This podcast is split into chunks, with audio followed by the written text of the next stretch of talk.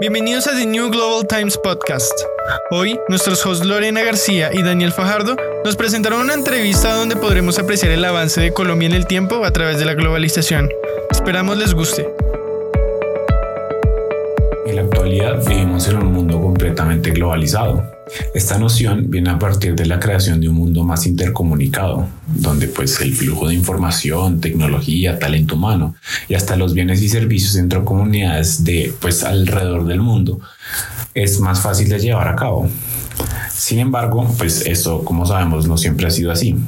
Antes solíamos vivir en un mundo donde cada quien era más independiente, claro, pero con la llegada del antropoceno, las distintas dimensiones de la globalización tuvieron un auge. Se dirán, ¿cómo es esto? Dando un paso a tres periodos de innovación que aceleraron las interacciones entre personas, compartiendo nuevos métodos y tecnologías que cambiaron la cotidianidad en la que vivimos. Es por esto que el día de hoy tenemos a una invitada muy especial que nos contará su perspectiva sobre la transformación de Colombia en los últimos 80 años. Ella es Oliva Barrero, una mujer de 85 años nacida en Villa Pizón, Cundinamarca, y quien ha vivido por más de 70 años en la capital colombiana. Hoy en día, cuando tenemos hambre, encontramos una amplia selección de alimentos y comidas de diversas partes del mundo. No solamente en los estantes del supermercado, sino que también los encontramos en los menús del restaurante o en el celular, que con tan solo un clic llegan a nuestra casa.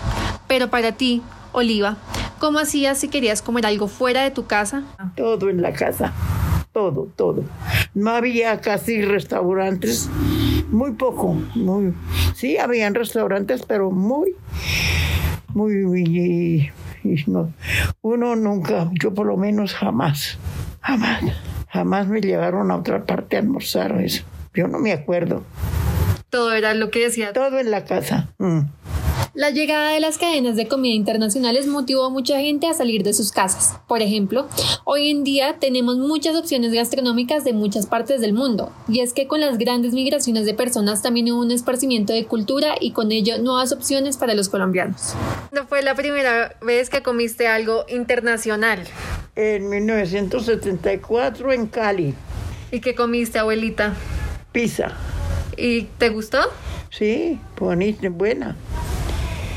Muy buena la pizza. Que íbamos hartas personas y cada persona me pedía su...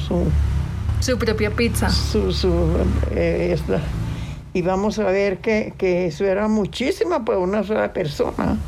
Entonces eso fue un, un acontecimiento, mejor dicho, una novatada para nosotros. Pues es de resaltar que estas comidas difícilmente llegaban a ciertos lugares.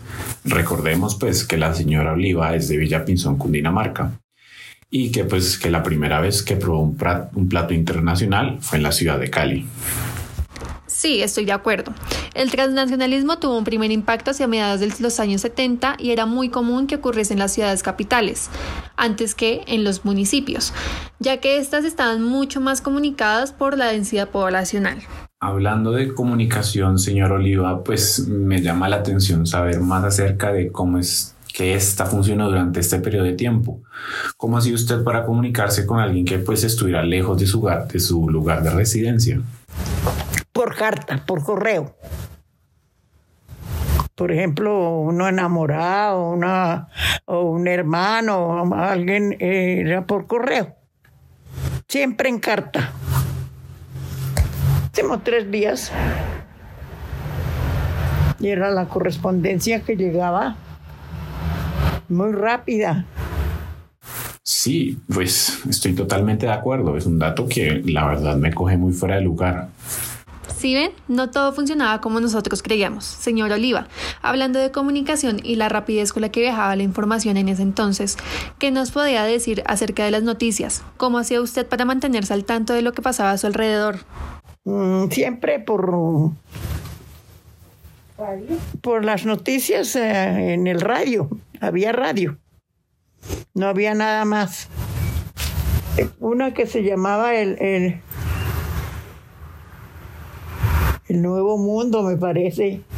Ay, esa sí no me acuerdo la otra. ¿Y escuchabas noticias internacionales? Sí, esa era nacional e internacional. Una, una emisora que, que era la voz de la Víctor, se llamaba una. Eso sí, yo no, nunca la, nunca le puse cuidado, no señora. Yo no, yo mm, desde el 9 de abril para acá, sí, me... Cuando eso yo eh, tal vez estaba en el campo y allá no se oía nada de eso. Nada, de la Segunda Guerra Mundial. No, no señora. Yo no, yo personalmente no. La Segunda Guerra Mundial fue un evento muy importante. La economía de muchos países se vio comprometida. No obstante, esta dio mucho espacio a la innovación y el desarrollo de nuevas tecnologías. Para complementar la pregunta, ¿cómo era el transporte dentro de Bogotá? ¿Cómo se movía la gente pues en una ciudad tan grande y tan congestionada como pues ya muchos sabemos? En, en, en, en, en, en- en el, eh, tranvía. Habían dos tranvías, uno de cinco pesos y otro de 10 pesos. El de cinco pesos era destapado y el de 10 eh, era cubierto y lleno, era de vidrio, como un bus. ¿Cómo hacías para viajar? Eh, a Cartagena siempre pues en avión, ejemplo. Para de mi pueblo, era, era un, pueblo un- cerca, tres horas en tren. En tren no había, no había mucho, no había más, no habían buses casi, no. Los métodos de transporte en la ciudad han cambiado bastante. Y es que en tranvía que pues el tranvía que menciona la señora Oliva, pues lo quitaron porque era muy poco eficiente. Había mucha demanda y pues la gente quería algo más rápido y con más velocidad. Y pues sumado a esto, pues Bogotá creció mucho y en términos de población, como ya sabemos, vivimos casi 7 millones de personas acá. Y pues en una ciudad más grande que tiene más necesidades, con ello surgieron muchos más comercios pues para suplir estas necesidades. Totalmente de acuerdo. Y con esto me gustaría hacerle una última pregunta. En la actualidad podemos observar el gran auge de las cadenas de moda que promueven el fast fashion. En su caso, la ropa que usted compraba, ¿dónde la conseguía? Eso siempre se... eh, yo tenía una modista que ella lo hacía. Una señora. La, la ropa. Y, y él la- los abrigos y los vestidos sastres por la séptima, por toda la séptima, en por la calle, por la, por la séptima eran las almacenes principales, desde la décima.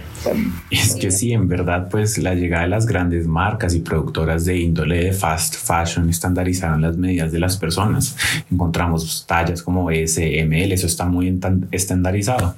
Y por eso, pues los trabajos de los modistas desaparecieron completamente, se extinguieron. Nada de centros comerciales, sí, no, no había. Y cuando llegaron, no. Llegaron, pero hace poco. Eso sí, es- esos no son viejos, esos son después del, de- después del, mm, de los 60 años, de, de los 60, por ahí de, la- de los 70, 1970, comenzaron lo- lo- eso. Había uno que se llamaba El Vida, que no me acuerdo, ahí tiene, ustedes deben tener, que se incendió se, se- casi se muere todo el mundo. ¿Dónde compraba la comida? ¿En supermercados o...? La plaza, eh, la plaza de... Yo la compraba como vivía en, en, en- ¿En Villa Pinzol? no, en el norte de la ciudad vivía mi papá y mi mamá, vivían ahí. Entonces íbamos al 12 de octubre a La plaza. Sara a, a comprar.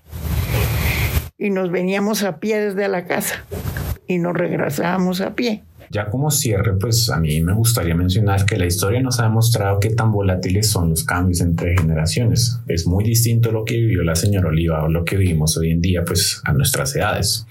Además, Colombia no es un país que se haya quedado atrás en el crecimiento y en la adopción de ciertas tecnologías y procesos, pero sí nos llama la atención cómo estos flujos que mencionamos al principio cambiaron tan drásticamente el rumbo de un país que internamente se ha comunicado en pro del desarrollo y se ha adaptado a una en consumo no solamente local, sino global.